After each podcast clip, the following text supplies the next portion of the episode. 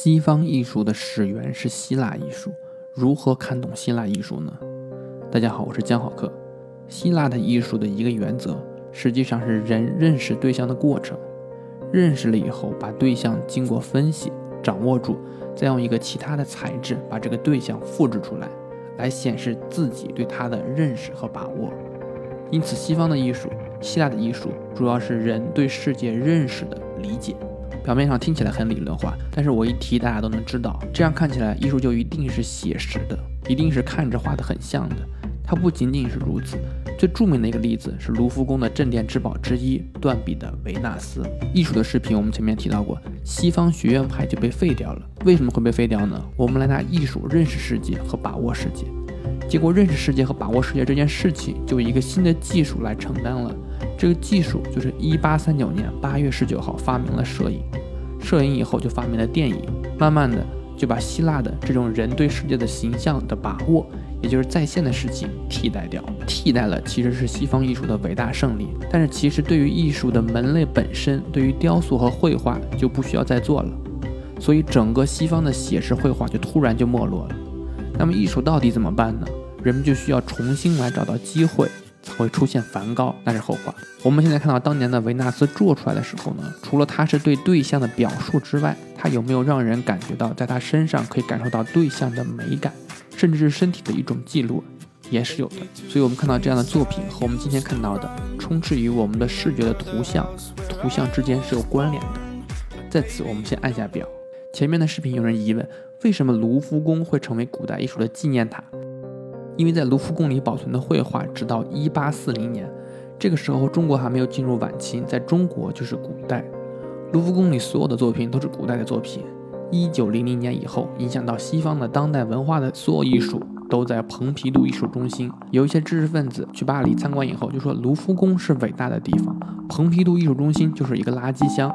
他们认为当代艺术是垃圾箱，他们说的振振有词，觉得自己多么高明，多么的正义，最后就成了卢浮宫的笑话。有一个作家协会的主席还在人民日报上写，所以我觉得很难为情。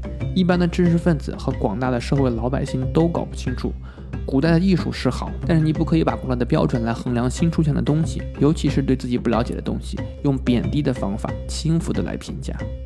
如果如此的话，我们就会想起来，在十九世纪末，有一个德国的伟大的艺术家叫墨菲，他当年就说过，艺术的标准有高低之分，低的艺术是黑白的，高的艺术是彩色的；低的艺术是线条的，高的艺术是立体的；低的艺术是平面的，高的艺术是有空间的。他说有这三个标准，用这三个标准，大家就会发现，中国的书法既是黑白的，又是线条的，又是平面的。我们大家都稍微有点见识的人都会知道，包括东方人、日本人、韩国人、越南人，中国人虽然已经跟自己的文化有所隔绝，但是我们还是知道王羲之是很伟大的。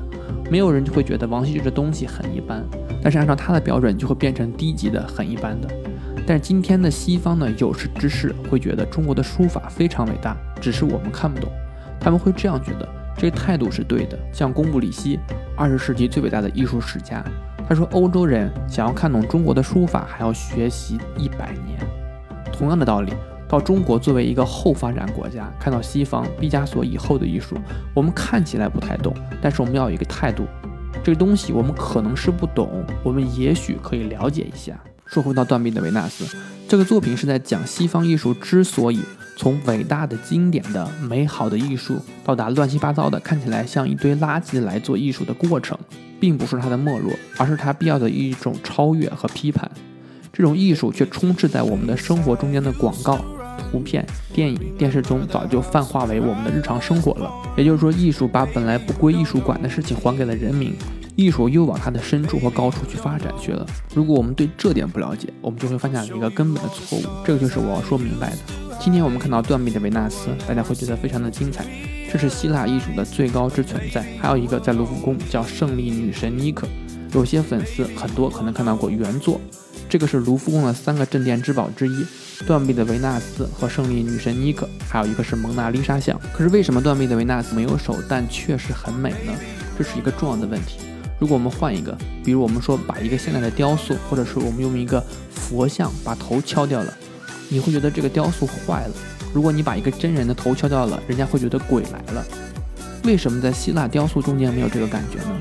这个就是西方艺术的精华所在。我们说了两点，第一点是西方艺术的基础之所在，它是针对对象的一个认知的媒介，而它的精华之所在是在艺术中间包含了一个根本的内在的经典在里面。这个经典就是黄金分割率。想继续了解下去的，关注江好课，关注更多的好